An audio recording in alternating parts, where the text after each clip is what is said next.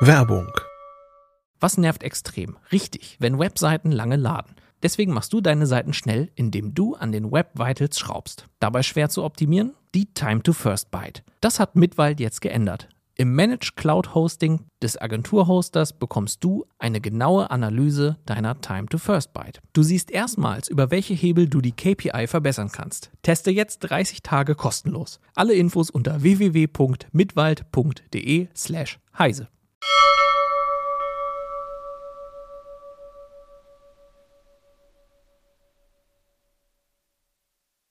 Heute in City Uplink Happy Birthday Raspberry Pi.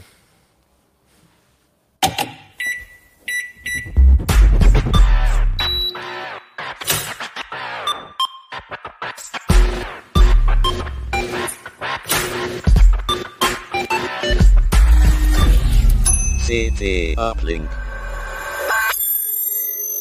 Hallo, ich begrüße euch zu einer neuen Folge von CT Uplink. Mein Name ist Kevan Toni Carboni und heute gratulieren wir dem Raspberry Pi, diesem äh, liebevoll Raspi genannten Einplatinencomputer. Der hat eine beeindruckende Geschichte hinterlegt und die schauen wir uns heute genau an. Doch vorher kommt noch die Werbung. Die heutige Episode vom CT Uplink wird gesponsert von NordVPN. Mehr Informationen zum Sponsor und dessen Angebote gibt es im Verlauf dieser Sendung. Herzlich willkommen zum Uplink. Zehn Jahre gibt es den Raspberry Pi schon und äh, zum Jubiläum haben wir den Raspberry Pi auf dem Titel. Das hatten wir auch schon häufig, ja, äh, den, den Raspberry Pi auf dem Titel, aber natürlich zum Jubiläum, zum Geburtstag erst recht. Und ähm, dort haben wir uns in der aktuellen CT die Entwicklung des Raspis genauer angeschaut und ähm, stellen aber auch vor, wie man praktisch losgeht, also auch für Leute wie mich, die noch nie was mit dem Raspi gemacht haben. Dort kriegt ihr einen Einstieg, ähm, wie man programmiert, die wichtigsten Fragen, aber halt auch, wie hat sich der Raspi in den letzten zehn Jahren entwickelt. Und darüber möchte ich auch heute äh, im Uplink sprechen und habe mir dazu kundige Kollegen eingeladen. Und zwar Christoph Windeck aus dem Hardware-Ressort. Er schaut als Fachmann für CPUs, Chips und mehr von oben auf die Technik des Raspis. Christoph, was verbindest du äh, mit dem äh, Raspi in einem Satz? Ja, eine geniale Idee. Gestartet als ähm, Schülercomputer und ähm, 40 Millionen verkauft, einer der meistverkauften Linux-Rechner. Also ein super Projekt. Und mit dabei ist auch Jan Kino Janssen aus dem Ressort Mobiles Entertainment Gadget. Ähm, ich würde mal sagen, nicht das klassische Raspi-Ressort, doch Jan Kino ist ein begeisterter Nutzer, hat selber diverse Projekte äh, mit dem Raspi äh, realisiert. Ähm, was hat dein Interesse am Ras Raspberry Pi geweckt, Jan Kino? Ähm, also am Anfang fand ich das einfach total cool, dass das Ding so mini klein war und wenig Strom verbraucht war, äh, hat und billig war und dass es einfach nur so groß war wie so eine, ja, wie so eine Scheckkarte. Und inzwischen habe ich aber so richtig die, die Power of Raspi äh, kennengelernt, unleashed sozusagen, dass ich ähm, jetzt so richtig in diese Home-Server-Ecke, was mich eigentlich überhaupt nie interessiert hat, reingekommen bin und einfach total viel Spaß damit habe, mir irgendwelche VPNs oder irgendwelche Fernsehserver oder sonst was damit zusammenzufrickeln. Also ich bin totaler Raspi-Fan und finde das Ding einfach extrem leistungsfähig und toll. Ja, danke an euch beiden, dass ihr dabei seid und genau diese Power Unleashed, das wollen wir mal auch heute anschauen. Also einmal so, was steckt dahinter, was ist da für eine Technik, ähm, aber halt äh, auch, was kann man Praktisches damit machen, was bringt die Zukunft so, ähm, das wollen wir versuchen heute in der Sendung abzudecken. Und ich würde auch gleich äh, nochmal einsteigen mit der ersten Frage, was, was macht den Raspi aus und was grenzt ihn auch vielleicht von anderen ähnlichen Projekten ab? Äh, Christoph, magst du mal äh, sagen, was ist eigentlich der Raspi? Du hast ja auch einen, glaube ich, äh, zu, zur Hand für die Leute, die Klar. zuschauen. Das ist der aktuelle Raspberry Pi 4. Und ähm, das war der Anfang vor zehn Jahren. Der, der Raspi 1 sozusagen kam am 29. Februar, natürlich ein Schalltag 2012. Die Raspberry Pi Foundation, das ist ja eine Stiftung äh, mit dem Chef äh, Evan Upton. Ähm, die ja, sind so ein bisschen im, im, versuchen so ein bisschen nerdig zu sein, deswegen ja auch das, das Logo und alles äh, so nach einer. Und deshalb auch der Schalltag, Christoph, weil du sagst Ja, klar. natürlich am Schalltag. Schalltag. Am Schaltpad. Ach, das, genau. das ist extra, meinst du, oder was? Ja, natürlich. Ja. Und äh, deswegen kann man das ja so schlecht feiern nach zehn Jahren. Da müssen wir auf den 1. März ausweichen. Können nur alle Genau. vier Jahre. Aber Also eigentlich nochmal, hätten wir den, den 8. und den 16. feiern müssen oder sowas, ja. ja, ähm, das ist auf jeden Fall sehr witzig. Also du hast ja eben den, den Raspi in die Kamera gehalten für die Leute, die uns nur ähm, zuhören. Ähm, der ist, ähm, ich würde mal sagen, ein bisschen größer als eine Zigarettenschachtel. Ähm, leider gerade keine. Ähm, Naja, eine das Checkkarte. Also es ist genau die Größe von einer ähm, Kreditkarte, die Platine. Ah, so, so klein ist Ja, der. Ich klar. hätte gedacht, der ist ein bisschen Klar. größer, genau. Und Ah, da sieht man halt paar Chips, paar Anschlüsse drauf gelötet, USB. Äh, hier bei dem alten hat man sogar noch so diesen ähm, Antennen. S-Video, ne? Genau. Genau. Äh, nee, Nee, Video ist ist das. das. Äh, Video, Genau. Video ist das, genau, Ja. dass man ihn am Fernseher auch äh, anschließen kann. Genau, Äh, und heute ist äh, das natürlich HDMI. Genau.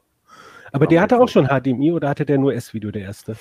Der hat, Das kann ich Video ist das. Composite-Video ist. Also das Oh, ist äh, Composite, ja, also genau, S-Video. genau. Mhm. Ähm, ja, ja, der hatte auch, der alte hatte auch schon HDMI, klar. Genau. Ja. Aber eine also, andere Auflösung. Hm. Gut, also äh, ja, aber ähm, was macht, was macht den Raspi so besonders? Ja, Äh, also der Raspi ist ein sogenannter Einplatinencomputer, Single-Board-Computer, SBC. Das gibt es schon seit Ewigkeiten. Ähm, zum Beispiel, ähm, also die, die stecken in ähm, als Embedded System, also eingebettetes System, zum Beispiel als Steuerungsrechner in irgendwelchen Industriemaschinen oder so. Das ist eigentlich eine ganz gängige Bauform schon seit vielen Jahren. Gibt es auch verschiedene Standards. Also der Raspi folgt jetzt nicht einem dieser Standards. Ähm, die gibt es äh, als Steckmodule, aber auch so zum Verkabeln. Also diese Idee ist erstmal nicht neu. Und ähm, neu ist aber, dass das eben jeder Mensch benutzen kann. Äh, also auch kein technischer Profi und nicht unbedingt, du musst nicht unbedingt Nerd sein, um dazu mit zu basteln. Und vielleicht kann man es ein bisschen mit Vorläuferprojekten vergleichen.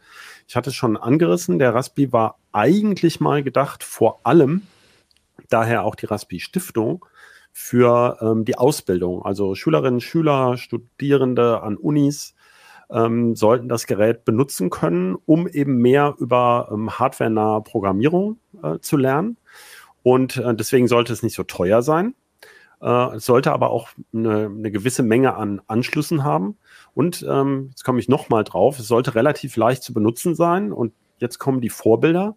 Das eine war der BBC Micro. Das war in den ähm, 70er oder 80er Jahren, das weiß ich gar nicht genau, ein in äh, Großbritannien sehr bekannter Rechner, der durch so eine, durch so eine ähm, BBC-Sendung, Schulfernsehen, Schul Schulfernsehen. ja, Schulfernsehen, genau, bekannt geworden ist.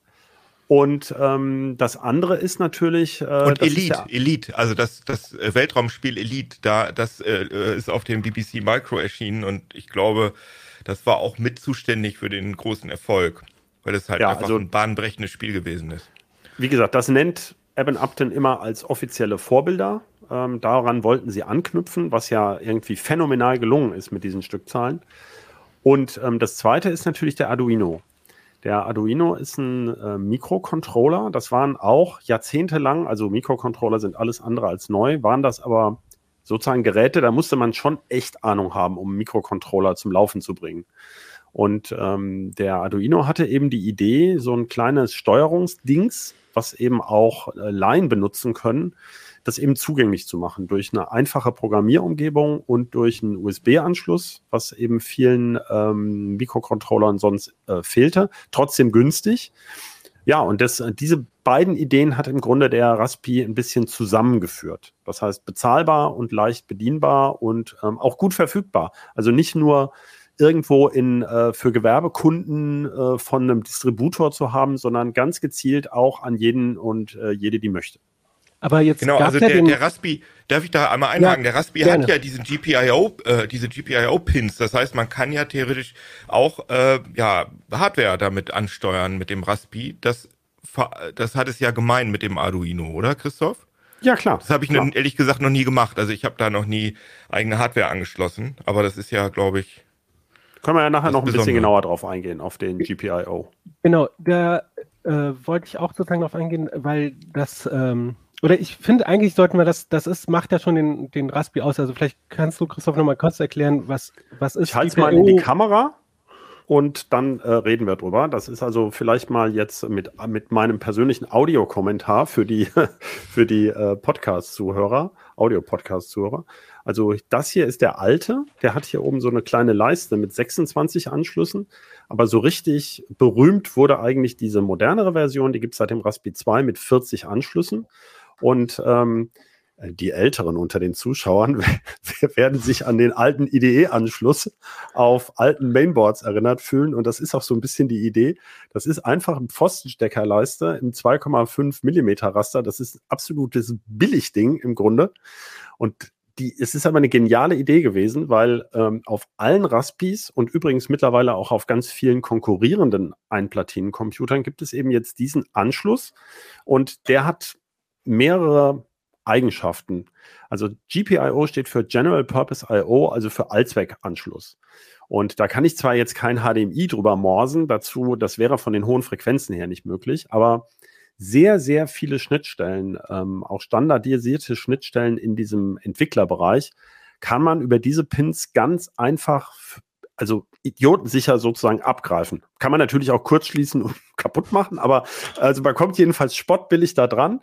Es gibt ja diese sogenannten Breadboards, diese Steckbretter, da kann ich das raus äh, tun, ohne, ohne Löten im Grunde. Wenn ich so kleine Käbelchen da habe, kann ich zur Not sogar mit, mit einer, ähm, mit so einer Krokodilklemme dran und kann da zum Beispiel einfach mal eine LED oder einen Schalter anschließen. Und ähm, jetzt sind wir schon bei dem, was Allzweck-IO bedeutet. Also, wie schon erwähnt, beim Arduino, bei einem Mikrocontroller ist das eigentlich ähm, genau das, was so ein Mikrocontroller tut. Zum Beispiel einen Schalter auswerten. Das hört sich jetzt total trivial an, aber ähm, klar, wenn ich zum Beispiel kann ich jetzt in dem Spiel, wie, wie Keno gesagt hat, bei dem Spiel könnte ich jetzt meine eigene, ähm, also statt das über die Tastatur zu steuern, könnte ich da eben Taster dran machen, wenn ich möchte, auf so einem kleinen Platinchen.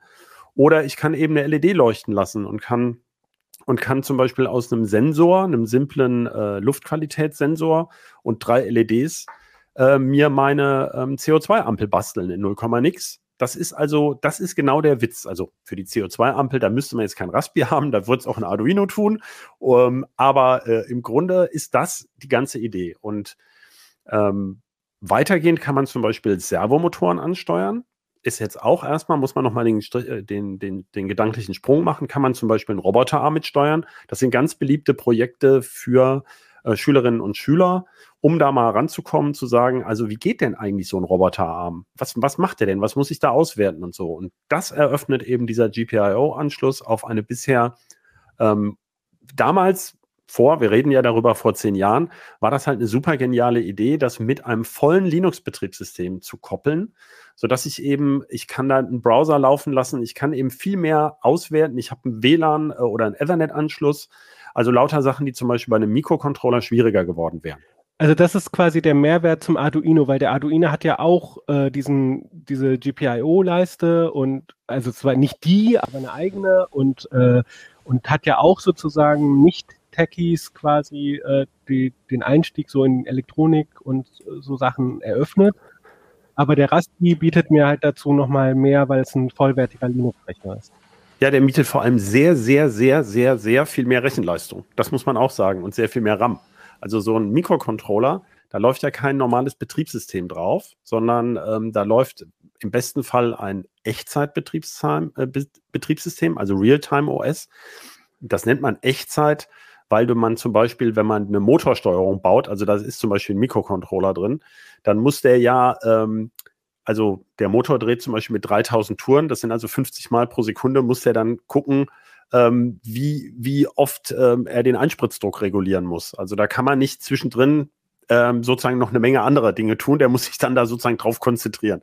Während der Raspberry Pi, der hat ja eine Art Smartphone-Prozessor, also einen billigen Smartphone-Chip und der kann im Prinzip das, was ein, ein, sagen wir mal, drei, vier Jahre altes Smartphone kann, also im Webbrowsen und so weiter, ähm, äh, hat Internetanschluss, äh, auch zum Beispiel um Messdaten von irgendwo herzuholen oder irgendwohin weiterzugeben. Keno hat es ja schon angerissen. Für einfache Serveraufgaben eignet sich der Raspi super, weil er so, so sparsam ist. Das könnte ein Mikrocontroller alles gar nicht. Also das ist nicht nur der Anschluss, sondern das geht weit darüber hinaus.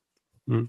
Ich habe hier auch nochmal von den Kollegen von der Mac, die haben so ein schönes Heftchen gemacht, ne, wo man auch sieht nochmal, ähm, also diese, diese Steckerleiste und dann wofür welcher Pin sozusagen ist. Äh, und das, Darf ich ganz äh, kurz noch was dazu sagen? Ja, gerne. Ja, der Witz ist nicht nur, dass jeder Pin für was ist, sondern was noch toller ist, man kann die Pins auch umbelegen in Software. Also man kann ähm, die konfigurieren und man kann, manche Pins sind sozusagen mehrfach belegt. Da kann man zum Beispiel einmal kann man das so, wie ich gesagt habe, als Schaltkontakt nutzen. Dann kann ich da aber auch bestimmte Schnittstellen wie i Quadrat C oder SPI drauflegen, um zum Beispiel einen Sensor anzuschließen. Und das, diese unglaubliche Flexibilität, die war wirklich eine geniale Idee. Das, aber das ist beim Arduino übrigens ganz ähnlich. Da kann man auch verschiedene Sachen drauflegen. Genau. Und hier ist nochmal, also ich habe hier so ein kleines DIN A6-Heftchen und da ist auf zwei Seiten in Python erklärt ganz äh, kompakt, wie man das quasi, äh, diese diese verschiedenen, diese Pins ansteuern kann und auch unter, unter den unterschiedlichen Methoden ganz einfach, äh, binär oder halt anders. Ähm, also da, das finde ich halt auch tatsächlich interessant, dass es halt eben ähm, so einfach ist. Aber jetzt sind wir ja schon so ein bisschen in dieser Elektronikkiste drin. Äh, Keno, du hast ja gesagt, du hast diese GPIO-Leiste äh, äh, bisher noch nicht genutzt. Äh, was machst da, du denn mit Ich habe schon mal Gehäuse benutzt, die, ähm, die, die darüber einen Lüfter steuern oder so, aber da habe ich einfach nur was draufgeklemmt. Ich habe da jetzt noch nichts selber irgendwie rumgebastelt. Genau. Also das kann man vielleicht auch nochmal sagen, dass es gibt dann halt quasi so Module, die man halt da draufstecken kann, ne, die das auch mhm. sozusagen vorbereiten. Aber was machst du denn äh, mit dem Raspi? Also, ich hab, also ich habe gerade noch mal so in meinem in meinen Archiven gekramt und äh, ich erinnere mich da noch ganz gut dran, als der erste Raspi kam und ich weiß nicht, ob du das auch noch weißt, Christoph, wir haben ja da eine Sammelbestellung gemacht in der Redaktion und dann stellte sich irgendwie raus, dass die halbe Redaktion so ein Ding haben wollte. Und äh, irgendwann hat dann jemand gesagt, äh, merkt ihr eigentlich, wie krass das ist, dass irgendwie die Hälfte so, von so einer großen Redaktion sich ein technisches Gerät kauft? Das muss auf dem Titel, das Ding. Und dann, äh, dann ist uns das erst aufgegangen, dass das ja so ein, so, ein, so ein großes Thema war, weil wir da alle so einen Bock drauf hatten. Und für mich war das zuerst also die einfach die Faszination, einen Rechner zu haben, der so klein ist und so und eigentlich alles kann, was ein normaler Computer kann, aber eben nur, was hat der erste Raspi verbraucht, äh, was hatte der für eine Leistungsaufnahme? Ein, zwei Watt oder so, ne? Ja, haben die heute noch, zweieinhalb Watt im, im Ruhezustand. Also ob das nun ein oder zwei Watt sind, ist ja auch ziemlich egal. Ja, ja, okay. Aber jetzt mein Raspi 4, der, der hat weil da so viel Zeug drauf läuft, der, der ballert so vier Watt äh, weg. Aber ist ja egal, das ist ja, trotzdem ist das ja ein Riesenunterschied zu, zu den fetten Treckern, sag ich mal, äh, die, die, die man als normale PCs verwendet. Also, Und jedenfalls habe ich, fand ich einfach krass, dass man die als normalen PC benutzen konnte. Und ich habe da mit dem Raspi 2 sogar mal ähm, Heise Online-Dienst äh, gemacht, äh, also so eine vierstündige Schicht also als PC genutzt, also quasi. Als PC genutzt, genau, weil der, der Raspi 1, der war wirklich schon sehr, muss man sagen, da lief zwar auch irgendwie ein Desktop drauf, aber das, das hat keinen Spaß gemacht. Und der, beim Raspi 2 hat der eben Upton, der Erfinder, eben gesagt, dass das ein Desktop-PC ersetzen kann. Und dann habe ich das ausprobiert und habe da so eine vierstündige heise Online-Schicht gemacht, also wo man dann ja auch Fotos bearbeiten muss und E-Mails lesen und so weiter. Und das hat tatsächlich habe ich durchgezogen, hat funktioniert. Also es sind dann Artikel online erschienen auf Heise Online. Aber äh, also ich richtig Spaß gemacht hat das nicht. Aber wir sind ja inzwischen beim Raspi 4 und ich finde, für so normale Office-Aufgaben würde ich sagen, kann ich daran, könnte ich daran arbeiten, ohne dass ich durchdrehen würde. Aber du machst jetzt damit keinen äh, Office-Kram. Äh, äh, was machst du denn konkret? Das war meine Frage. Ach so, ja, was mache ich? Ja, aber das ist, ändert sich ja immer. Ich bin, also das ist ja so, Raspis ist ja so, es ist ja jetzt nicht so, dass ich da einmal eine Aufgabe für gefunden habe und die dann mein Leben lang benutze, sondern die äh, Faszination am Raspi ist ja genau die, dass man äh, immer neue Sachen findet, die man damit macht. Das hat man halt so wie so ein, ja, das ja, wie so ein Werkzeug oder so. Jetzt mal also okay, ich habe also ein RetroPie habe ich darauf installiert. Also das ist so ein so ein Emulations so eine Emulationsplattform. Ähm, hab ich auch mal, da habe ich auch bei CT 3000 ein Video dazu gemacht, also wo, wie man bis zur ungefähr PlayStation 1 alle Systeme emuliert und das kann der wirklich gut. Und da gibt's halt mit RetroPie gibt's eine eigene Linux-Distribution quasi, die das ja out of the box alles anbietet. Man muss dann nur noch die ROMs da drauf kopieren. Das äh, mache ich damit gerne. Und ich benutze das im Moment als, ich habe leider nur einen Raspi 4 gerade, den benutze ich gerade als Home-Server.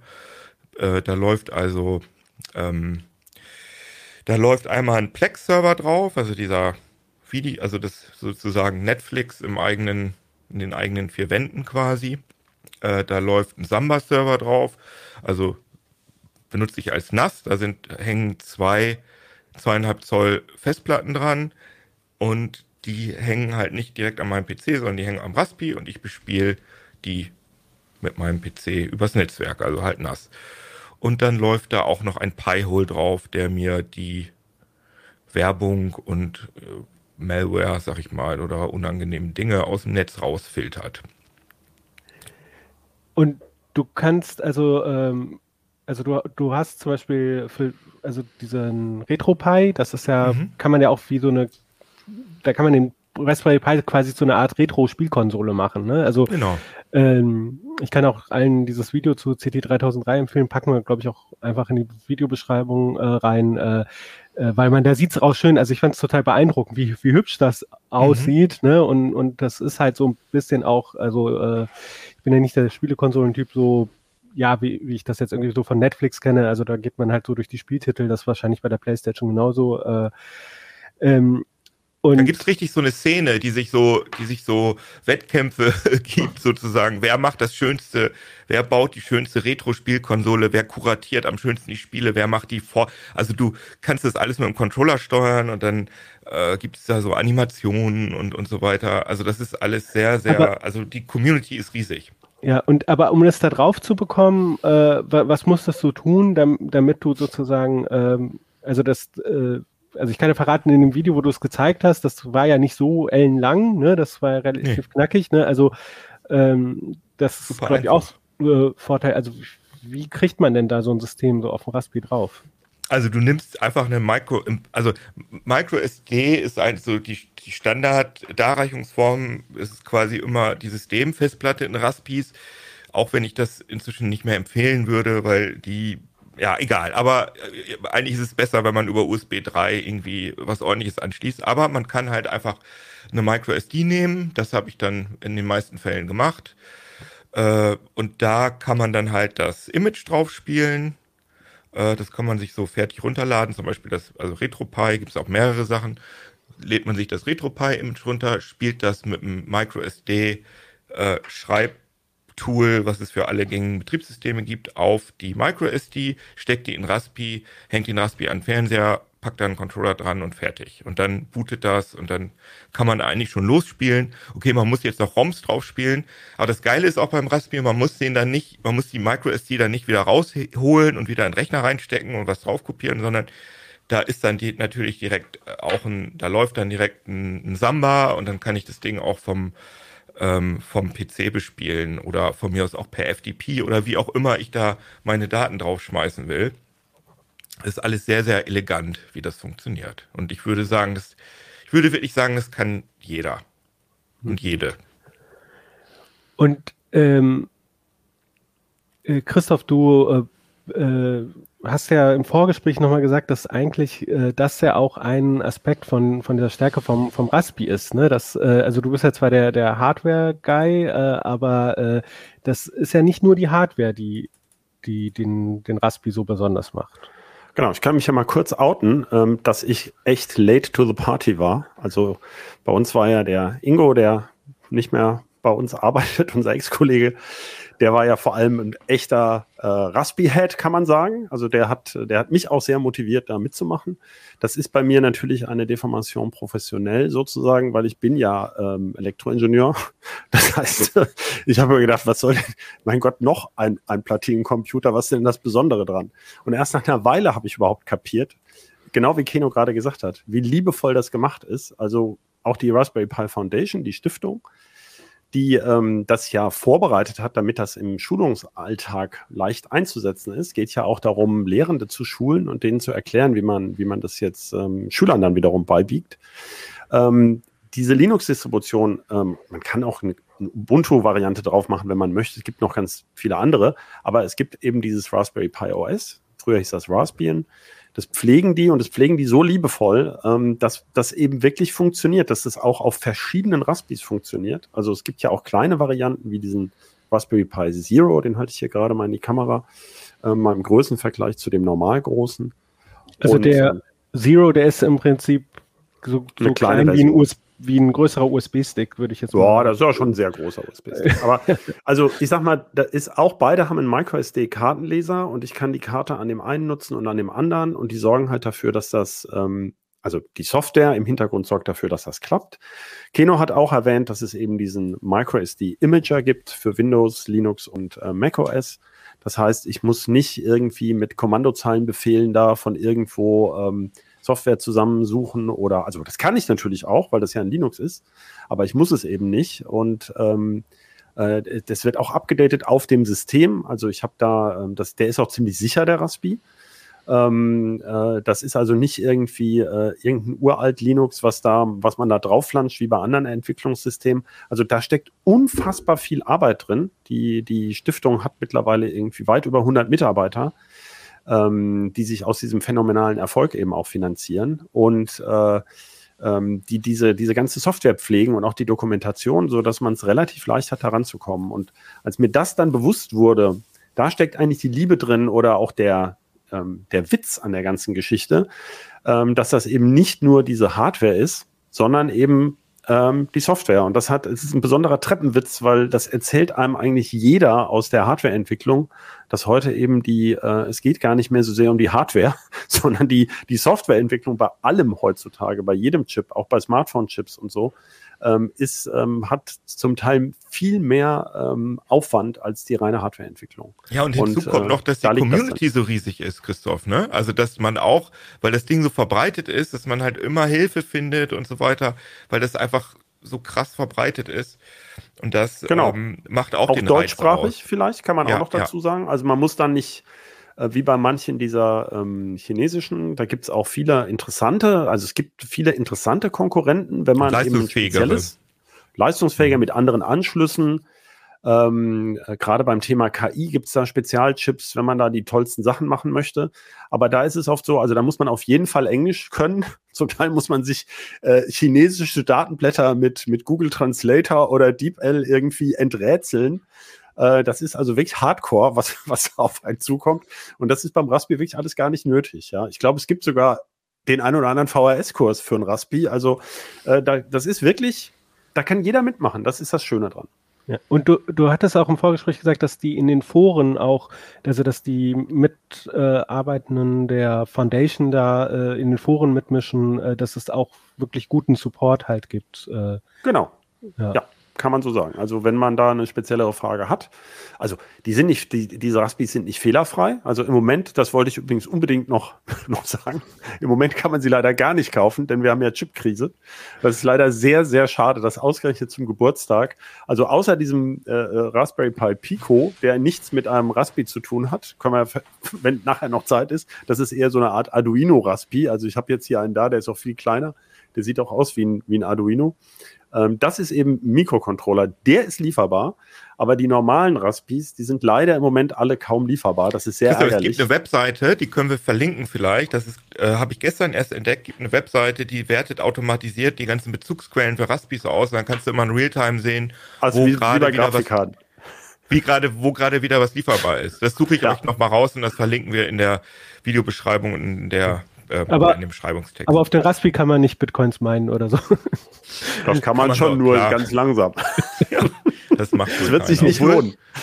Nein, es äh, gibt ja auch so Supercomputer aus Raspis zusammengebaut, ne? Ja, Christoph? gut. Also es geht Ja, schon. die sind mehr zum Üben, wie man Supercomputer verwaltet. Das ist vielleicht auch noch ein schönes, ein, schöne, ein schönes Beispiel. Also auch Profis setzen Raspis ein. Ähm, es ist so ein No-Brainer. Wenn dir nicht, wenn du, wenn du sozusagen dir nicht einfällt, was du als Demonstrator-Platinchen nehmen sollst, dann nimmst du eben einen Raspi. Weil da weißt du einfach, was funktioniert. Den hat praktisch jeder schon mal in den Fingern gehabt.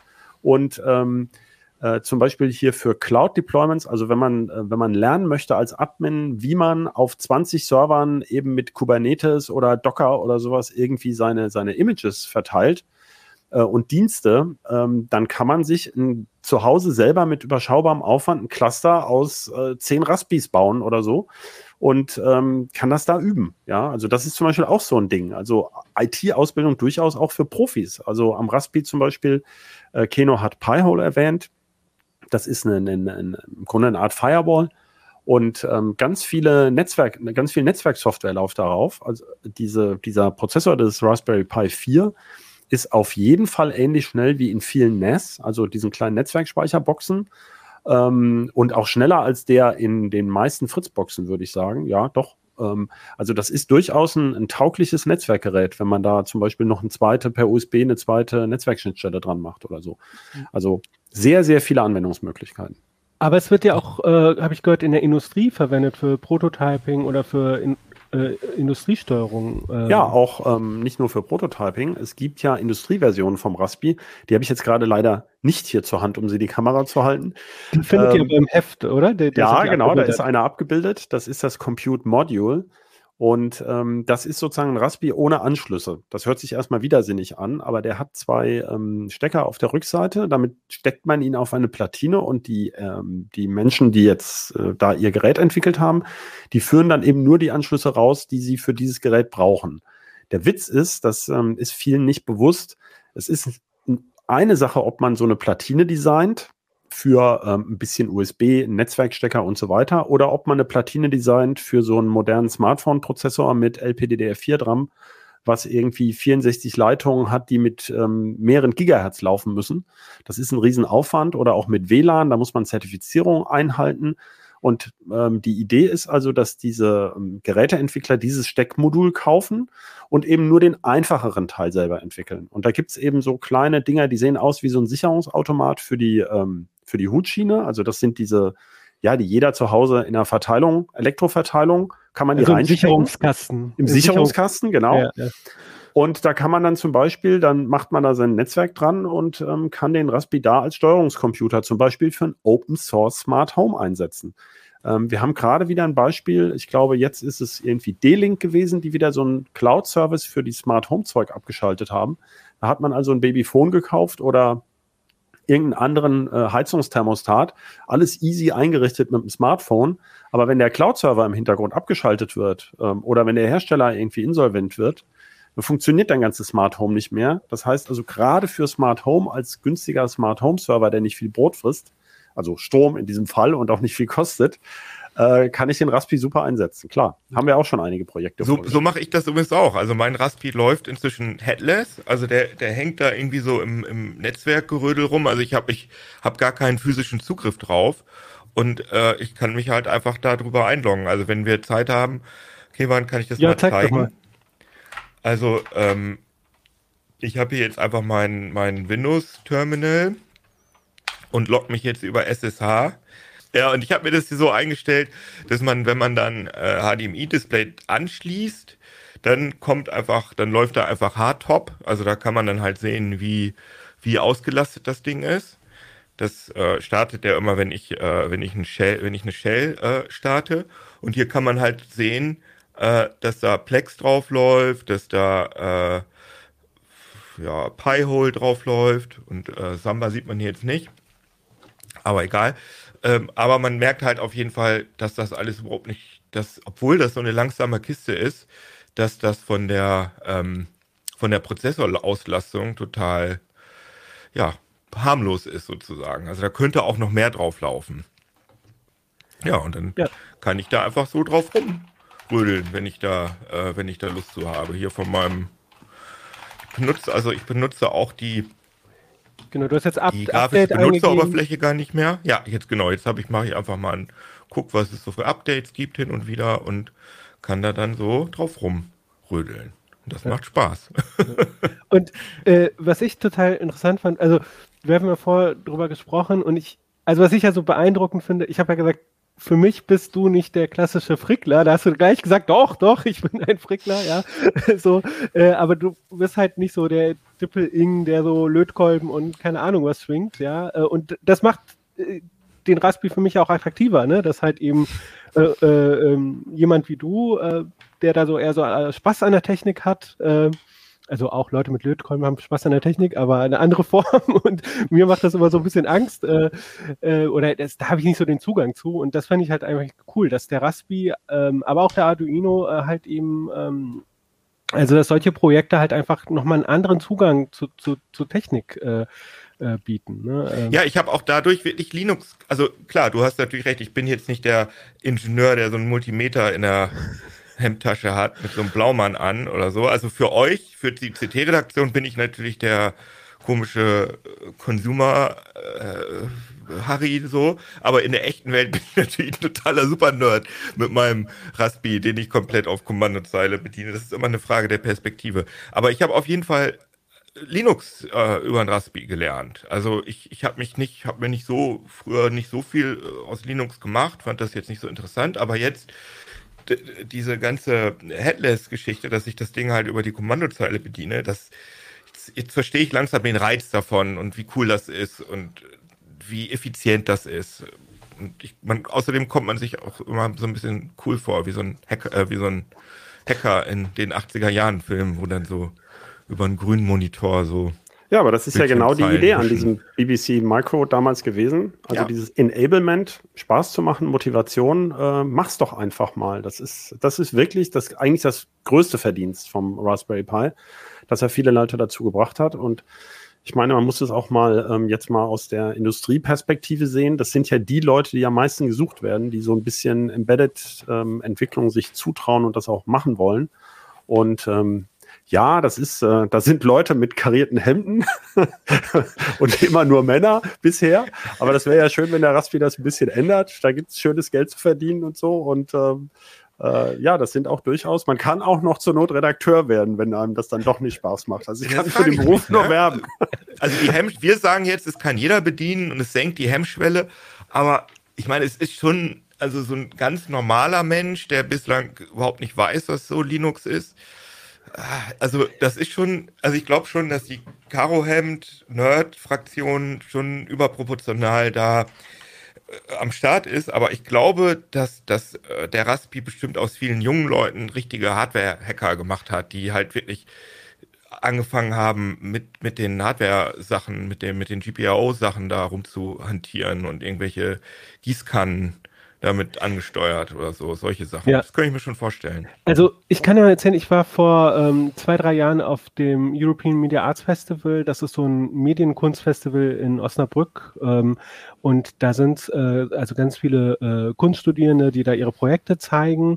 Und da hatten schon einige ähm, äh, da Raspberries am Start, also natürlich auch Arduinos, aber ähm, das sind auch Leute gewesen, die ich so als so Nicht-Techies äh, bezeichne. Aber es, braucht natürlich irgendeine Form von Zugang, ne? dass man das halt eben im Studio macht oder in der Schule macht, was noch besser ist. Äh, ich habe auch mal einem Jugendlichen, der so schon so Computerspiel begeistert ist, wo ich dann dachte mal so pädagogisch, ach, ich schenke ihm mal so ein Raspi mit so einem Handbuch und äh, mit so einer Kiste voller irgendwie ähm, Sensoren, Knöpfe, LEDs, ne? Und dann kann er, ne, vielleicht findet er so ein bisschen Zugang zu.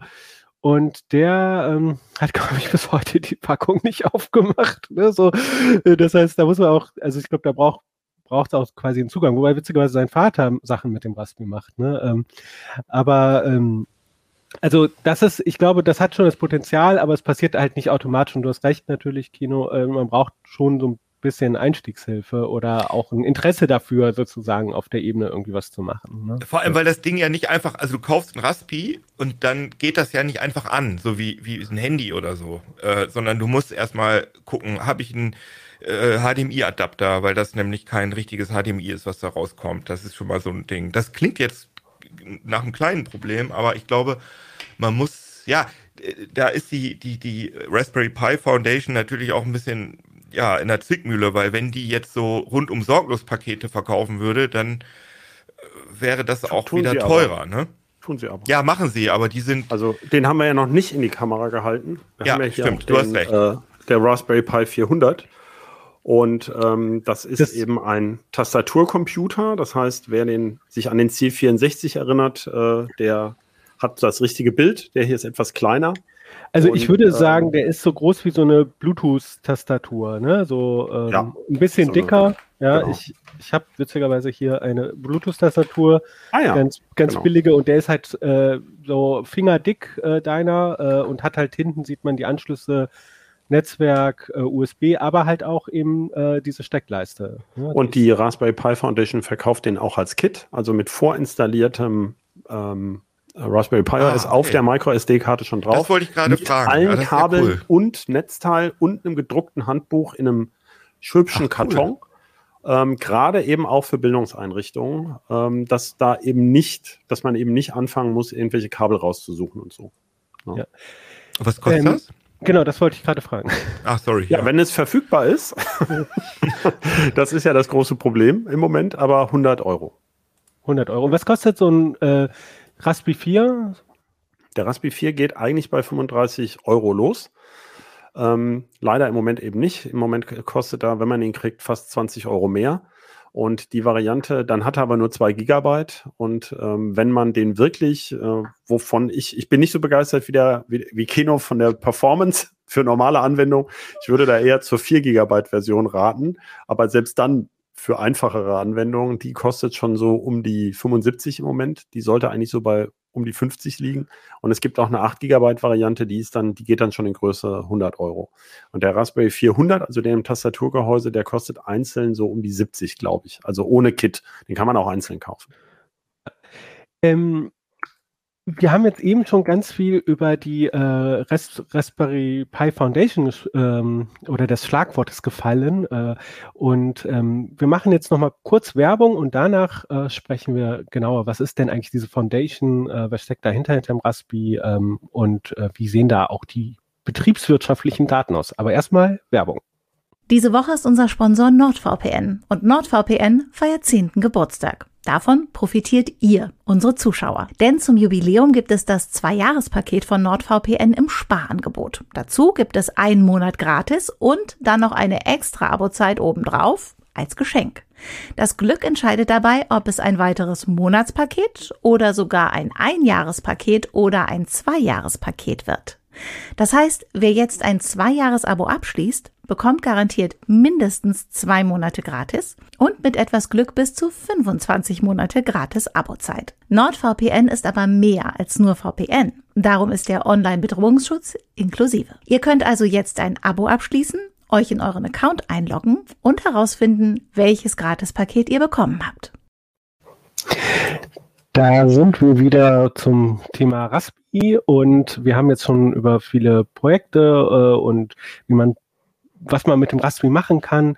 Ähm, aber wir haben ja auch gesagt, der hat eine total äh, tolle Entwicklung ähm, hingelegt und in der aktuellen CT 6 2022, da hat unsere Kollegin äh, Dorothee auch eine tolle Grafik gemacht, äh, Zahlen, Daten, Fakten. Äh, die ähm, blenden wir jetzt gerade ein. Äh, für die Leute, die uns zuhören, ähm, sch schlagt einfach das Heft auf, ähm, findet ihr dann auf Seite 22. Ähm, genau. Äh, hier sieht man ja, dass der, ähm, ich muss das mal hier für mich ein bisschen größer machen. Ähm, äh, genau, 2012 ist das Ganze gestartet und man sieht halt so eine Kurve, die jetzt äh, nicht mega steil geht, aber äh, äh, was sagtest du, Christoph? 40 Millionen ähm, haben die jetzt schon fast Also es sind sicherlich mehr, aber die, ähm, der letzte Geschäftsbericht, ähm, den wir, ähm, den, der ist öffentlich, der ist von 2020 und ähm, wir gehen davon aus, dass 2021 vermutlich in der Größenordnung von 10 Millionen Raspis verkauft wurden. Das heißt, es müssten eigentlich fast 45 Millionen Raspis sein, die mittlerweile verkauft wurden, was halt ähm, grandios ist. Also Eben Upton hat äh, 2013 mal gesagt, da war ja schon, also ein Jahr nach dem Start, ähm, da waren die völlig überrannt, ähm, weil sie gedacht haben, sie verkaufen ein paar Zehntausend, wenn es hochkommt, für den britischen ähm, äh, Lehrmittelmarkt sozusagen. Und ähm, dass das so durch die Decke ging, das konnte keiner voraussehen. Ja, also das Aber, ist ähm, ein Wahnsinnserfolg, ja. Aber man sieht auch, der Hauptmarkt, ähm, wenn man das so sagen kann, ist schon Großbritannien, weil da äh, zum Beispiel 2020 ähm, 28 Prozent ähm, äh, hingegangen sind, während zum Beispiel in die EU 14 Prozent oder USA auch äh, 13 Prozent. Also das ist schon, in Großbritannien ist das schon gut angekommen. Also mehr Genau, als da wird aber auch die, ähm, ähm, deswegen Dorothee interessiert sich dafür ja auch, weil sie auch das Thema Bildung sehr im Blick hat. Und in Großbritannien wird eben die IT-Bildung ganz anders gefördert als bei uns. Bei uns gibt es ja die Diskussion, das hatten wir auch schon in CT, ähm, Informatik als Pflichtfach, zu, Pflichtfach, Pflichtfach zu machen. Ähm, einige Bundesländer haben das schon. Äh, das ist zum Beispiel so ein Vehikel. Es ist ja eben auch diese Physifizierung von IT. Also, dass man ermöglicht ja auch einem anderen Menschenschlag nochmal einen Zugang, wenn das nicht bloß Informatik ist, sondern äh, also nicht nur Programmieren an einem Bildschirm, sondern wenn man es in die Hand nehmen kann und zum Beispiel eben irgendwie eine LED blinken lassen kann oder also als allereinfachstes Projekt. Aber man ist immer ganz beeindruckt, was diese Schülerprojekte so hinbekommen. Ähm, also das ist so ein bisschen die Idee, klar. Aber in Großbritannien läuft das ganz anders, genau. Ja. Und jetzt sehen wir da auch äh, Gewinne, also ähm, da, äh, jetzt muss ich nochmal auf meiner größeren Grafik gucken, also 11 Millionen, äh, sind das Euro oder welche Währung ist das Gewinne? Äh, das weiß ich gar nicht, wie wir es umgerechnet haben. Also, aber Pfund ist ja nicht so Äh, viel. Pfund, Ja. genau, äh, ja. Mittlerweile also nicht mehr. 20 Prozent mehr. genau. Ähm, ja, also das ist eine ganz geschickte Konstruktion. Also die Raspberry Pi Foundation, wie der Name schon sagt, Foundation kann man grob mit Stiftung übersetzen, ist eine Charitable Foundation. Also das würde man hier bei uns wohl gemeinnützig nennen. Und die bekommen auch Spenden aus der Industrie. Die bekommen auch Fördermittel. Die haben ja ein, ein gemeinnütziges Ziel. Und äh, dann gibt es, also das ist erstmal die größere Organisation, die hat auch einen Stiftungsrat, da sind zum Beispiel so Professoren drin, aber eben auch besagter Eben Upton. Ähm, wieso der wichtig ist, können wir vielleicht nochmal kurz sagen. Also Eben Upton ist ähm, sozusagen der, der, der, der, das Mastermind, äh, der Mastermind vom Der Raspberry. Pi. Und der ist eben Entwickler lange gewesen bei Broadcom, einer Firma, die eben den Raspberry Pi Prozessor bis heute herstellt. Was heute nicht mehr so auf der Hand liegt, aber damals war Broadcom einer der größten Lieferanten von Smartphone-Prozessoren und auch für solche Set-Top-Boxen, also eigentlich für so Satellitenempfänger oder Pay-TV-Empfänger. Und da hat M. Upton war speziell verantwortlich auch für den Grafikkern.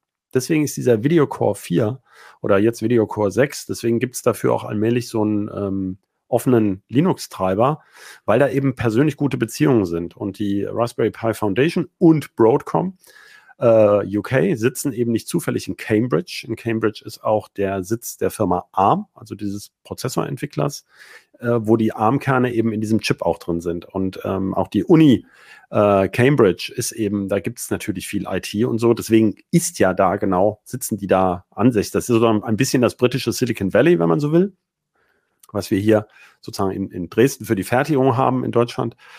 Und ähm, ja, er kam halt, war wesentliche Triebfeder, ähm, das so zu machen. Und die, äh, es gibt dann eben noch die, der Handel der Raspis und auch die Entwicklung, also da sind die Entwickler angestellt, die, das erfolgt in der Raspberry Pi Trading Limited. Das ist eine ganz normale Firma. Die heißt jetzt nicht mehr Trading Limited, sondern die heißt einfach nur noch Raspberry Pi Limited. Das ist ein bisschen verwirrend, aber das ist sozusagen die Handelssparte der handelnde Arm der Raspberry Pi Stiftung und äh, die, die Handelssparte gehört aber der Stiftung. Das ist ein sehr interessantes wirtschaftliches Konstrukt und ähm, die führt äh, ihre Gewinne ab, beziehungsweise äh, spendet auch einen Teil, das hat wahrscheinlich steuerliche Gründe. Ähm, also das waren zuletzt ähm, in der Größenordnung von drei Millionen Pfund. Ähm, das geht im- immer ein bisschen runter, also pro Jahr. Äh, drei Millionen Pfund ist auch ungefähr das, was aufgewendet wird für Entwicklung. Das ist, mag für manchen überraschend klingen, dass man an so ein kleines Platinchen drei Millionen Pfund reinstecken kann, jährlich an Entwicklung. Und das soll sogar noch mehr werden. Ähm, und äh, das finanziert, und die leben also sehr gut aus ihren Einnahmen, aber die haben zum Beispiel, um das Projekt weiter zu stärken, auch gerade ähm, Investitionen in Höhe von, ich glaube, rund dra- 35 Millionen Pfund eingeworben. Da habe ich nicht genau verstanden, ob das in die Stiftung oder in die Trading ging. Äh, da wurden auch Anteile übergeben, also an der ähm, Trading oder an der, an, der, an der Handelssparte. Da gibt es auch Firmenanteile. Äh, die haben zum Teil die leitenden Angestellten. Also das ist ja ein ganz übliches Verfahren, dass man, ähm, um den wirtschaftlichen Erfolg zu befördern, äh, leitende Angestellte mit Firmenanteilen versorgt und aber auch diese, die Leute, die da jetzt investiert haben, haben bestimmte Anteile zugeteilt bekommen. Das ist also eine, man kann sozusagen sagen, es gibt die Stiftung, die die gemeinnützigen Ziele ver, äh, verfolgt und es gibt ein, eine Handels- und Entwicklungssparte, die arbeitet wie ein modernes ähm, Entwicklungsunternehmen. Aber das heißt, die, dieses äh, Handelsunternehmen, also ich meine, das kennt man aus Deutschland ja auch, dass es irgendeine gemeinnützige Einrichtung gibt und die lagert gewissen Geschäftsbetrieb in eine GmbH oder GmbH aus. Ne? So, aber Genau. hier ist es so, dass die, diese Firma, diese LTD, diese Limited, ähm, nicht komplett der Stiftung gehört, sondern auch teilweise leitenden Angestellten, teilweise Leuten, die da investieren. Ja, das haben. ist in kleinem Teil bisher. Ja, also das ist, ähm, das fangen die gerade erst an. Also die versuchen das halt breiter aufzustellen. Ähm, da das Projekt so groß und erfolgreich geworden ist, müssen sie ja auch an die Zukunft denken. Ich meine, die brauchen gute Entwickler. Der Arbeitsmarkt ist leergefegt. Ähm, man, das macht niemand mehr nebenher, ähm, so eine Entwicklung. Und zumal, ich hatte es ja vorher erwähnt, der kleine ähm, Raspberry Pi Pico, da sitzt ein selbstdesignter Chip drauf, ähm, der äh, RP2040, also ein Mi Microcontroller. Das ist erstmal eine relativ einfache Entwicklung. Das ist ja auch clever, dass man nicht gleich anfängt, so ein Smartphone-Chip zu entwickeln. Äh, so, man schätzt, dass die Entwicklung eines Smartphone-Chips, eines modernen Smartphone-Chips, wenn man das from scratch, also von null machen würde, in der Größenordnung von 100 Millionen Dollar kostet. Ähm, und, ähm, aber hier sind schon zum Beispiel Lizenzkosten für die ARM-Kerne alleine von einer Million pro Jahr im Spiel. Also da geht es schon um größere Summen. Und ähm, das, ich fand das sehr beeindruckend, wie diese, wie das auch entwickelt wurde, also auf wie soliden Füßen das steht. Denn ähm, das ist ja auch so ein Ding bei so Bildungsprojekten. Wir kennen das übrigens von diesem One Laptop per Child, wenn sich manche noch dran erinnern, vor zehn Jahren. Ähm, es nutzt ja nichts, wenn man Bildungsprojekte anleuert und dann sagt, ja gut, jetzt ist es nicht lieferbar oder wer weiß, wie es nächstes Jahr weitergeht und so. Also man braucht ja eine gewisse Kontinuität in dem ganzen Prozess. Ähm, ja, und ich meine, wenn man das Kindern in die Hand gibt, dann muss man ja auch ein bisschen überlegen, ist der Kunststoff giftig? Ähm, sind da alle möglichen Grenzwerte auch für die Netzteile eingehalten und so weiter? Ne? Also ist ja auch was, was für, für Schulen sehr wichtig ist. Hm. Ich äh, muss nochmal auf Broadcom, die äh, bisher immer den Chip hergestellt haben, zurückkommen, weil äh, mich hat das ehrlich gesagt überrascht. Äh, du sagst, wenn man heute auf deren Produktportfolio guckt, dann äh, wundert man sich vielleicht, also ich ähm, wundere mich auch, weil ich habe zum Beispiel als jemand, der nur Linux verwendet, ja, Broadcom so auch so nicht ganz so schlimm wie Nvidia, aber so ein bisschen äh, so auf die schwarze Liste gepackt, weil die damals äh, auf jeden Fall WLAN-Chips hatten, die sie halt einfach stiefmütterlich unterstützt haben oder gar nicht oder auch, soweit ich mich erinnere, äh, sogar ehrenamtliche Linux-Entwickler sozusagen blockiert haben. Ne? Aber ähm, hier haben sie, also hier gibt es schon Open Source Treiber. Ähm, also wie Open Source ist denn eigentlich der Raspi? Ja, interessante Frage. Also äh, zum einen wäre ich vorsichtig mit solchen Äußerungen über so Firmen, weil das ist, das liegt oft gar nicht an den Firmen, sondern es liegt am Zukauf. Ähm, diese Firmen setzen ja sogenannte Intellectual Property, also IP-Cores, äh, Funktionsblöcke von verschiedenen Zulieferern zusammen. Und da ist eben nicht alles offen. Ähm, zum Teil können die das nicht offenlegen, so wie sie es gemacht haben, weil sie eben gar nicht die Rechte an dem haben, was sie da einbauen, sondern nur ein Nutzungsrecht.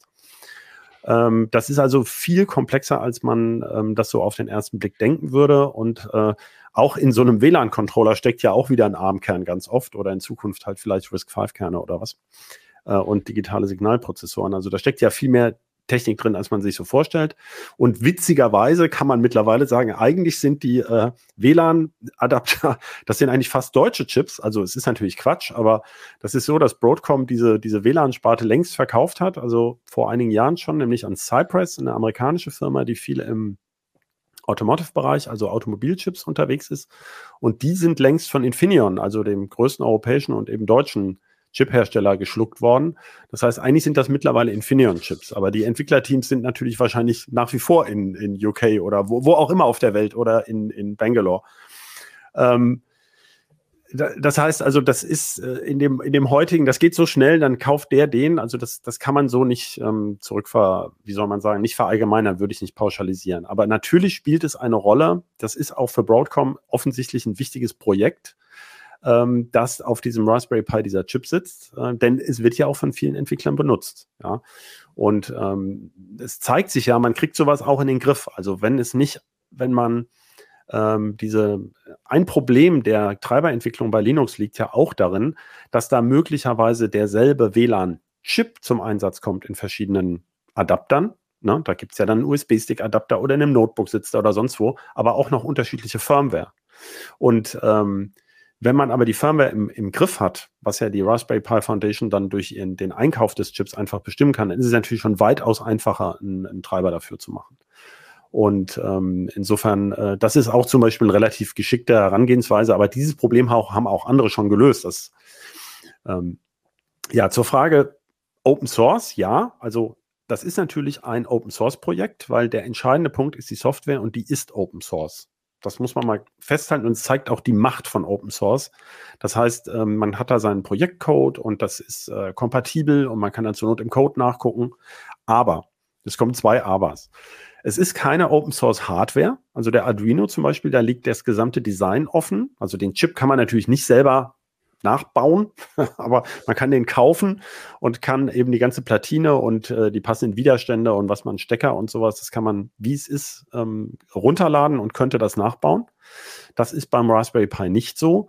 Und der Raspberry Pi hat einen ganz, also im Vergleich zu anderen Plattformen sehr kleinen, aber einen gewissen Teil an Firmware, die tatsächlich binär und proprietär ist, ein sogenannter Blob, ein ähm, Binary Large Object, wo man nicht reingucken kann. Also das ist aber im Vergleich zu einem x86-PC sehr, sehr wenig. Ähm, das ist im Grunde nicht viel mehr als der Bootloader ähm, Basiscode, der, der den Chip erstmal anwirft. So ein Chip muss ja irgendwie initialisiert werden und dazu ist eben spezielles Wissen nötig. Ähm, äh, und das ist eben nicht ähm, öffentlich. Okay, äh, das heißt, ähm, aber trotzdem äh, also es ist sozusagen eine, eine Waage zwischen was Open Source sein kann, also das Raspberry Pi OS, äh, die Hardware ist äh, sehr günstig, also dadurch zugänglich, aber halt äh, es gibt Teile wie die Firmware, die halt eben und, und ein das, Teil der das, Firmware. Also der, Teile der, der, Firmware sind auch offen, aber andere Teile sind noch ähm, noch nicht offengelegt. Ja, das ist halt, die gehen sehr pragmatisch ran. Also man kann natürlich sagen, okay, ich mache das ganze Projekt nicht, weil alles muss Open Source sein, dann hätten wir jetzt keinen Raspi. Ähm, es gibt ja die große Frage im Raum, es gibt ja diese offene Befehlssatzarchitektur RISC V, die allmählich hochkommt, ähm, die äh, da gibt es erste Designs, die sind in der Leistungsfähigkeit im Grunde vergleichbar, aber es gibt eben keinen Chip, also es gibt sozusagen nur den Kerne, aber in so einem Chip, also CPU-Kerne, in so einem Chip ist ja auch ein Grafikkern den gibt es noch nicht in vollständig offengelegt. Es gibt USB-Controller, PCI-Express-Controller, I2C-Controller, es gibt ein bisschen Cache und so weiter. Das sind ja auch alles Designblöcke, die nicht so ohne weiteres offen bereitstehen. Und so einen vergleichbaren Chip gibt es noch gar nicht, wo man dann vielleicht alles offenlegen könnte. Also das wird wahrscheinlich noch Jahre dauern. Dann äh, verlassen wir mal hier diese, diese Gefilde. Ja, ich glaube, das, das äh, hast du gut erklärt. Ähm, schauen wir mal, was, was kommt noch, was äh, sollte kommen. Äh, wie, was denkt ihr, wie geht es weiter mit dem Raspberry Pi? Was ist deine Planung? Ähm, hat man da schon was gehört von dem Raspberry 5 oder ähm, äh, du hast gesagt, die haben jetzt auch einen eigenen Chip äh, entwickelt. Wie gesagt, der eigene Chip hat mit dem eigentlichen Raspberry nichts zu tun, sondern der geht in Richtung Mikrocontroller, das heißt sozusagen Arduino-Konkurrenz, allerdings ein bisschen anders gelagert. Also da geht es um etwas andere Einsatzzwecke, aber durchaus auch um Sachen, die ein Arduino auch kann. Das hat also mit dem Raspberry an sich nichts zu tun. Um zu überlegen, wo könnte der Raspberry hingehen, da muss man ja auf die Defizite gucken. Also was fehlt noch? Und ähm, also man möchte ja dieses Format beibehalten, diese Bauform. Das ist ja ganz wichtig beim Raspberry, diese Idee. Äh, ich kann auch einen Raspberry 3 nehmen. Ja, wenn's, der ist noch ein bisschen billiger aber wenn es den mal gerade nicht gibt, dann kann ich auch ein Raspi 4 nehmen. Mein Projekt läuft trotzdem weiter. Also diese Kompatibilität, die ist ganz, ganz wichtig. Ähm, Kino hat vorhin die Gehäuse erwähnt, zum Beispiel. Also die passen nicht hundertprozentig. Manchmal sind manche Buchsen umgesetzt, aber es ist alles relativ ähnlich. Ähm, bei den Serverprojekten gibt es im Moment, also es gibt zwei Defizite. Das eine ist, man kann, ähm, also man kann zwar mit dem Raspberry auch browsen und man kann eine Textverarbeitung machen. Multimedia kann er ziemlich gut, also er kann sehr gut Video abspielen, weil Videobeschleuniger drin sind. Aber komplexere Berechnungen, also zum Beispiel ein, ein echter Prüfstein ist Microsoft Teams, wo noch mehr im Hintergrund läuft. Das geht zwar im Browser, aber das dauert fast 30 Sekunden, bis das überhaupt geladen ist. Also da muss man rechtzeitig vor der Konferenz anfangen. Ähm, also zum Beispiel hier für unseren Livestream würde man einen Raspi noch nicht nehmen, weil da geht es nicht nur um das Transcoding oder De- und Encoding von Video, sondern noch ein bisschen mehr. Und da könnten also ein bisschen stärkere Rechenkerne reinkommen. Äh, dazu müsste der Chip in einer kleineren Fertigungstechnik gefertigt werden. Also der würde dann deutlich teurer. Also in ein paar Jahren dann nicht mehr, aber äh, da, weil sonst würde er zu viel Strom brauchen. Also man kann jetzt nicht einfach beliebig viel, äh, beliebig starke Kerne da reinpacken, da müsste man einen Lüfter haben und so weiter und das würde also das ganze Projekt irgendwie in Schieflage bringen. Aber das ist natürlich, also der Raspi ist ja immer stärker geworden, das wird natürlich kommen. Die Frage ist wann. Und das zweite ist I.O. Also im Moment ist es so, dass dieser Raspberry Pi diesen tollen GPIO hat, aber leider nur ein einzige PCI Express Lane. Und daran hängt normalerweise beim, beim, bei dem Standard Raspberry, bei dem Raspberry 4 der USB 3 Chip, also Ethernet, Gigabit Ethernet mit voller Geschwindigkeit ist bereits in den Chip eingebaut. Aber es gibt halt nur diese eine PCI Express Lane. Und wenn man jetzt zum Beispiel so Serverprojektchen, wie Keno gesagt hat, mit ähm, zwei Festplatten dran als NAS, dann muss man die im Grunde per USB anbinden. Das ist alles ein bisschen doof. Ja, also man kann, man, ja, man kann mit dem Raspberry Pi Compute Module kann man so. eine tatsächlich eine SATA-Karte dran stecken. Aber das wird dann alles so teuer und aufwendig. Außerdem hat man dann alternativ kein USB mehr. Also kein USB 3 mehr.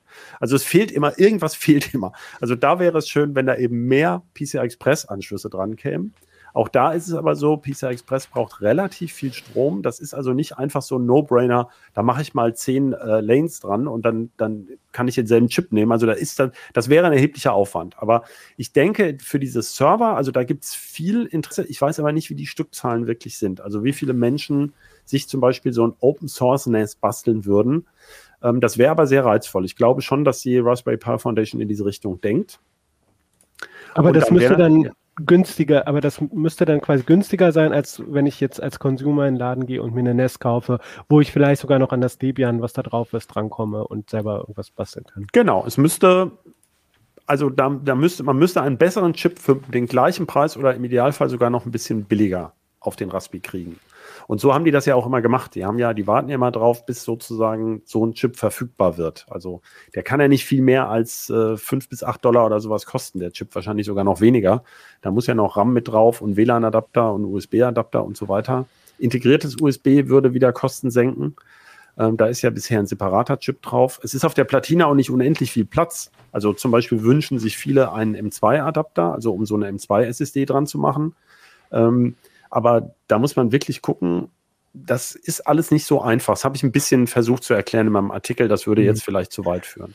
Also ich genau. habe hier ein Gehäuse mit einer M2 und das funktioniert einwandfrei. Und Aber die ist ja per USB angebunden. Die ist per USB 3.0 angebunden, genau. natürlich. Du, du bist jetzt in der, in der PC-Welt da mit deinem PCI Express sonst was, aber das ist ja trotzdem um den um mehrere Faktoren schneller als die Micro SD Karte. Das ist also schon finde ich sehr relevant. Äh, also man kann das schon ganz gut machen, so eine M2 verwenden im, im Raspi.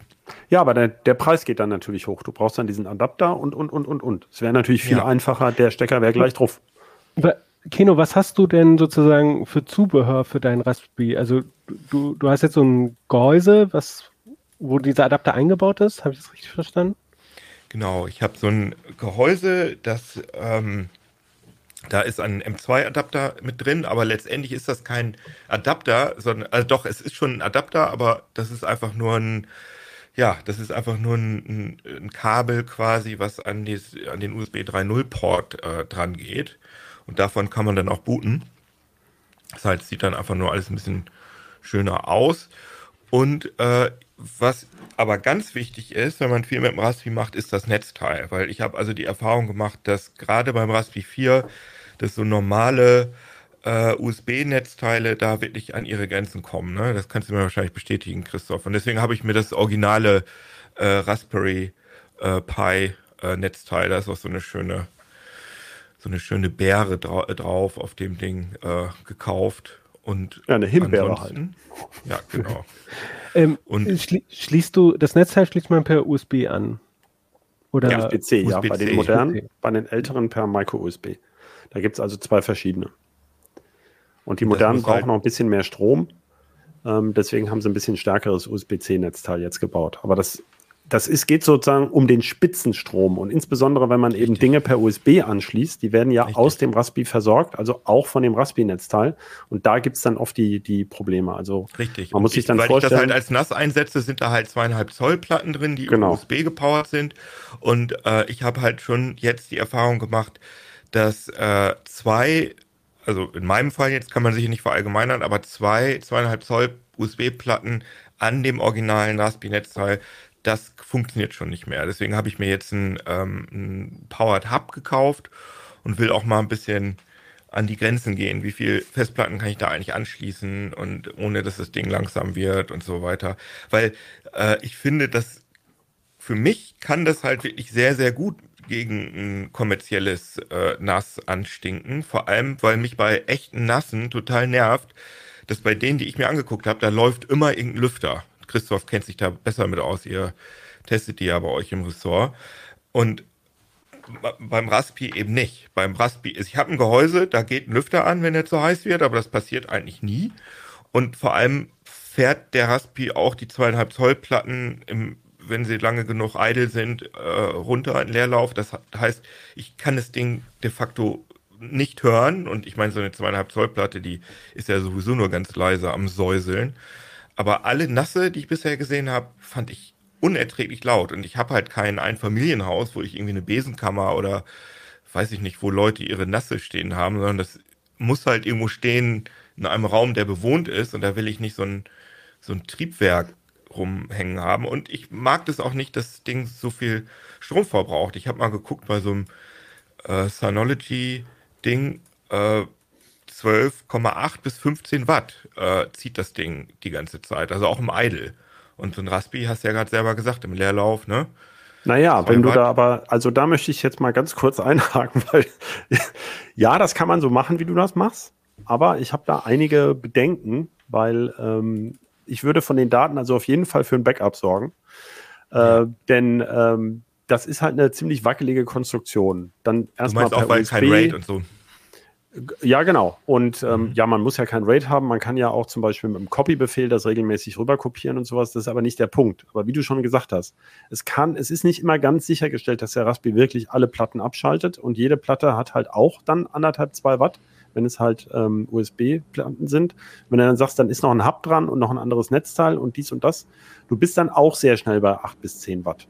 Ja, da muss man also, da muss man, da darf man nicht mit zweierlei Maß messen. Und nur der Vollständigkeit halber, es gibt durchaus äh, lüfterlose NAS für zweieinhalb Zoll Platten, aber das sind äh, rare und teure Exoten. Und äh, äh auch da, das ist also auch alles sehr speziell. Also ich gebe dir schon recht, ähm, ich glaube ja auch, dass es da Bedarf gibt, aber es wäre eben meiner Meinung nach schön, wenn die, ähm, wenn eine künftige Raspi-Generation mit mehr PCI Express Lanes das ermöglichen ja. würden, da halt auch gescheite Gehäuse für zu bauen. Ähm, und das wäre sicherlich ein Push. Und ähm, was ich, was ich dann eher nicht denke, zum Beispiel, man könnte sich ja auch vorstellen, wir haben ja auch schon mal berichtet über Chromebooks, die liegen ja auch auf der Hand, oder eben Linux Notebooks mit Raspi-Antrieb. Solche Projekte gibt es ja als Selbstbauprojekte. Und ähm, äh, ich glaube allerdings, dass die Raspberry Pi Foundation sich mit einem offiziellen Notebook oder Tablet mit Raspi-Antrieb schwer tut, weil das von dem, also, ach so, das haben wir noch gar nicht erwähnt. Der Raspi wird ja auch in Europa hergestellt, also in, in Wales von einer Tochterfirma von Sony, aber das ist eben eine, auch eine faire Produktion. Das finde ich Was? Echt? Das ja, klar. Das ja, ja das wird, das wird zu, also ich weiß jetzt, ich möchte nicht meine Hand dafür ins Feuer legen, dass Tarifgehälter sind, aber ähm, das wird in, in Wales produziert, das ist der Foundation auch wichtig. Und okay. ähm, da wäre es aber schwierig, ein bezahlbares Raspi-Notebook ähm, herzustellen oder auch ein Tablet. Da käme man in Preisbereiche, wo man dann eben mit anderen Geräten konkurrieren würde, äh, preislich. Und das ist halt ein bisschen, also der Raspi. Darf ich mal kurz einhaken? Ja. Christoph, kann es sein, dass das Ding in Deutschland so gut produziert werden kann, weil das ja quasi nur eine nackte Platine ist, weil das also wahrscheinlich komplett automatisiert ist? Nicht in Deutschland, ist? in Wales.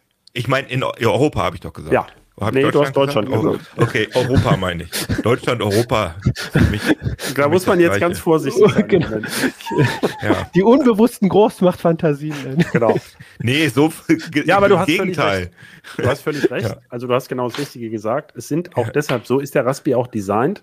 Da sind möglichst viele, also er ist auf, ähm, ich, ich versuche es mal kurz zu fassen, er ist darauf ausgelegt, möglichst billig gefertigt werden zu können. Genau. Dann spielen die Lohnkosten eben nicht so eine Rolle.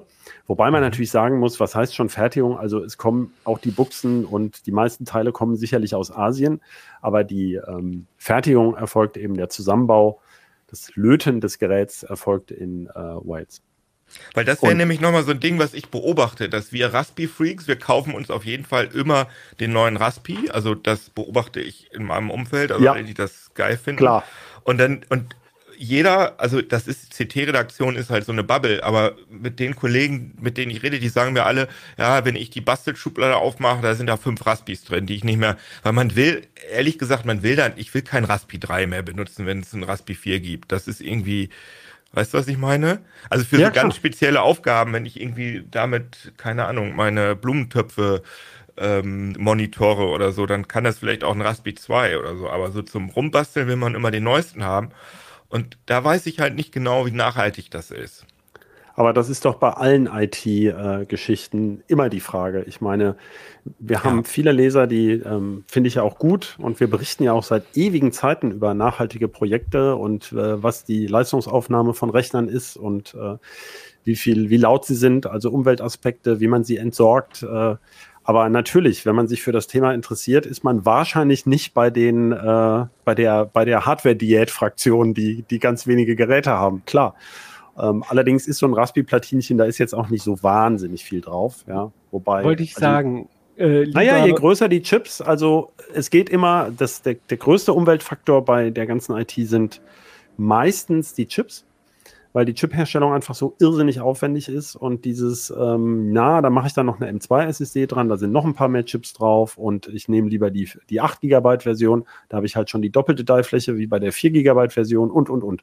Also gerade das kleinste Teil ähm, macht den größten Umweltaufwand. Ähm, also zumindest beim Raspi, ne? wenn ich ein riesen Ja, Blechgehäuse schön, wenn man die in. Zahlung geben könnte und wenn die recycelt werden würden. Weißt du, da hätte ich irgendwie so ein besseres. Aber wenn die doch noch funktionieren, es gibt doch. Es gibt doch einen Gebrauchtmarkt. Also du kannst gerade Ja, im Moment, stimmt. wo sie gefragt sind, äh, Ja, hast wirst du recht. garantiert jeden Raspi los. Also es gibt genug Projekte, die auch mit alten Raspis noch gehen. Ähm, das hatten wir auch schon mal im Heft, äh, zum Beispiel irgendwie einen Drucker noch mal wieder ans äh, Netz zu kriegen und so weiter. Also da sehe ich jetzt gar nicht das Problem. Ja, hast recht, stimmt. Ebay Kleinanzeigen, ja, sowas. Mhm. Genau, oder halt irgendeinem Bildungsprojekt äh, spenden, die ähm, vielleicht irgendwie in Schulen oder so mit dem Raspi, also mit dem Raspi 3 oder so kann man auch, glaube ich, gut lernen oder einsteigen. Ähm, jetzt würde ich gerne zum, Schublade. es keine Äh, Lehrer gibt. Ja, gut, okay. Aber klar, stimmt. Nee, ich persönlich finde es auch irgendwie äh, besser, äh, wenn vielleicht ein paar Raspis in der Schublade liegen, als ähm, paar Laptops oder so. Ähm, Ja. äh, genau. Ne. Äh, anyway, ähm, ich würde gerne zum Schluss nochmal von euch wissen, äh, was wünscht ihr euch vom Raspberry Pi was, oder von der Raspberry Pi Stiftung? Was soll, äh, was, was hättet ihr gerne? Was soll in Zukunft noch passieren? Oder was wollt ihr dem, dem Raspi mit auf den Weg geben? Also ich würde mir, weil ich habe ja gerade viel über Emulationskram. Okay, erstmal für diesen Home-Server-Kram, das, was Christoph sagt, vielleicht ein paar mehr PCI-Lanes, damit da ein bisschen mehr, ja, damit ich da mehr Sachen anschließen kann und da mehr Power durchgeht, ähm, mehr Geschwindigkeit. Aber vor allem wünsche ich mir natürlich ein schnelleres, äh, sch- äh, schnelleres SOC, damit da auch neuere äh, Sachen emuliert werden können beim Einsatz als Retro-Spielkonsole. Weil ich habe ja gesagt, im Moment geht es ungefähr bis PlayStation 1, aber es wäre auch schon cool, PS2 zu emulieren oder halt die neueren Nintendo-Geschichten. Und ja, das würde ich mir wünschen. Vom Und Chris- 5. Ich denke auch, also für, für ich denke, äh, Server ist tatsächlich, also Home-Server-Bereich äh, und dafür eben ein paar mehr Anschlüsse, das wäre cool. Also entweder SATA oder eben PCI Express, das wäre das flexiblere. Und ähm, dann könnte sich da noch zusätzlich eine Szene entwickeln, die halt äh, auch fertige Server-Images dann noch leichter verfügbar macht. Ähm, das wäre eigentlich ein leichtes und äh, der, der Missing Link ist auch so ein bisschen das Gehäuse, was da noch, äh, also wo man das auch gescheit und hübsch äh, zusammenbauen kann. Das wäre eigentlich meine Hoffnung, dass da mal was kommt. Ja, dann hoffe ich mal, dass eure Hoffnungen äh, sich oder eure Wünsche sich erfüllen. Ähm, ähm, ich denke, wir können noch Spannendes vom Raspi äh, erwarten und ihr werdet wahrscheinlich auch in zukünftigen CTs noch tolle Raspi-Projekte äh, entdecken, aber in der aktuellen CT, in der 622, da haben wir natürlich jetzt erstmal den Schwerpunkt. Da ähm, findet ihr auch einen, diesen schönen Überblicksartikel äh, von Christoph, äh, wie sich der Raspi entwickelt hat, äh, nochmal dieses äh, Zahlen, Daten, Daten, Faktensheet von Dorothee und ähm, Mirko hat einen äh, Artikel beigesteuert äh, zur Programmierung, also ein Einstieg, ne, wie könnt ihr Sensoren, Servomotoren ansteuern und auch nochmal eine FAQ für so Raspi-Einsteiger wie mich. Ich habe auch immer noch so ein Raspi will ich mal was machen. Äh, ja, mach das mal. Ja, ja, ich, äh, äh, ich, ich wollte das eben sagen, als es um Smart Home ging. Ähm, Jan hat mal einen ganz tollen Artikel gemacht, so wie man so ein äh, sowas wie Alexa oder ähm, wer ist das? Google, äh, diese Home. Sprachassistenten, ne? Äh, mhm. ge Google genau. Assistant. Und, ja, genau, so ich, mhm. ich finde das ja toll, aber ich will nicht, äh, keine Ahnung, ich will da nichts von Amazon und Google bei mir haben. Und ähm, äh, Jan hatte mal einen tollen Artikel gemacht, wie man so ein Sprachassistenten machen kann, der nur lokal läuft, nicht in der Cloud mit Open Source und einem Mikro, was man, äh, so einem Raummikro, was man auf den Raspberry aufsteckt. Also das ist äh, mein Projekt, was ich demnächst mal angehen will. Ähm, und ähm, da findet ihr dann sozusagen, wenn ihr auch sowas habt, dann auch eine FAQ mit den wichtigsten Fragen. Also schaut ins Heft äh, und wenn ihr sagt, ähm, ja, Raspberry äh, habe ich jetzt genug gehört, da findet ihr auch tolle andere Artikel über, äh, über breite Monitore da liebäugel ich auch ein bisschen mit einem richtig großen Monitor und ähm, günstige USVs oder ähm, auch was Politisches, äh, wie äh, eine Bestandsaufnahme, wie digital unsere Behörden sind und äh, welche Wege es aus dem Dig Digitalisierungsstau gibt, mit einem Exklusivinterview mit dem SPD-Digital-Experten über die Pläne der ähm, Ampelkoalition. Also, das alles findet ihr in der aktuellen CT 622. Ähm, Holt ihr euch, schaut da rein. Wir freuen uns. Ähm, das war's dann auch mit unserer heutigen Uplink-Ausgabe. Schreibt gerne Feedback äh, an äh, uplink.ct.de oder kommentiert ähm, im Forum oder äh, unter dem Video äh, auf YouTube. Und ähm, schaut natürlich auch gerne in unsere anderen Podcasts rein. Ähm, da würde ich mal gleich euch Podcast-Host mal fragen, Kino, ähm, worum geht's denn äh, diese Woche bei CT 3003? Äh, um einen Roboterhund. Wir haben einen Roboterhund gekauft, den man selbst programmieren kann. Und interessant, Christoph, weil du Risk 5 gesagt hast, da läuft Risk 5 drauf. Also, drin, der, ja, okay. Drin, drauf? Ja. Sagt man nicht drauf? Risk 5 ist eigentlich drauf. der Prozessor, ja. ja Dieses äh, drin, oder drauf, das könnt ihr Ach, drin ist das OS und drauf ist Software, die man dann da auf das OS, oder wie? wie Nein, ist das da ist, können wir, kann wir, wir genau. können ja nochmal drüber sprechen. Wir sprechen, wo das Risk 5 genau ist. Genau, Auf jeden Fall Roboterhund. Ja. In aus China, XPO Mini. Genau, äh, also Roboterhund äh, bei CT 3003 ähm, und Christoph, äh, worum geht's nächste, in der nächsten Folge von Bitrauschen? Bitrauschen in der fünften Folge diesen Jahres werden wir wahrscheinlich, das steht noch nicht ganz fest, nächsten Mittwoch auf äh, die Entwicklung bei Intel gucken. Die äh, waren ja lange jetzt im Schatten von AMD, wenn man so will, performancemäßig und haben jetzt äh, die großen Schlachtplan rausgeholt, wie sie da wieder an die Spitze wollen. Dankeschön. Also Schlachtplan Intel bei äh, Bitrauschen vermutlich ab Mittwoch und ähm, Kenos äh, Gassi gehen mit dem Roboterhund könnt ihr schon jetzt äh, euch auf YouTube anschauen bei CT 3003. Danke an euch, dass ihr da wart, äh, dass wir über den Raspi gesprochen haben. Äh, danke an euch da draußen fürs Zuhören und Zuschauen und ich wünsche euch einen schönen Tag und eine schöne Woche. Bis zum nächsten Mal. Tschüss. Ciao.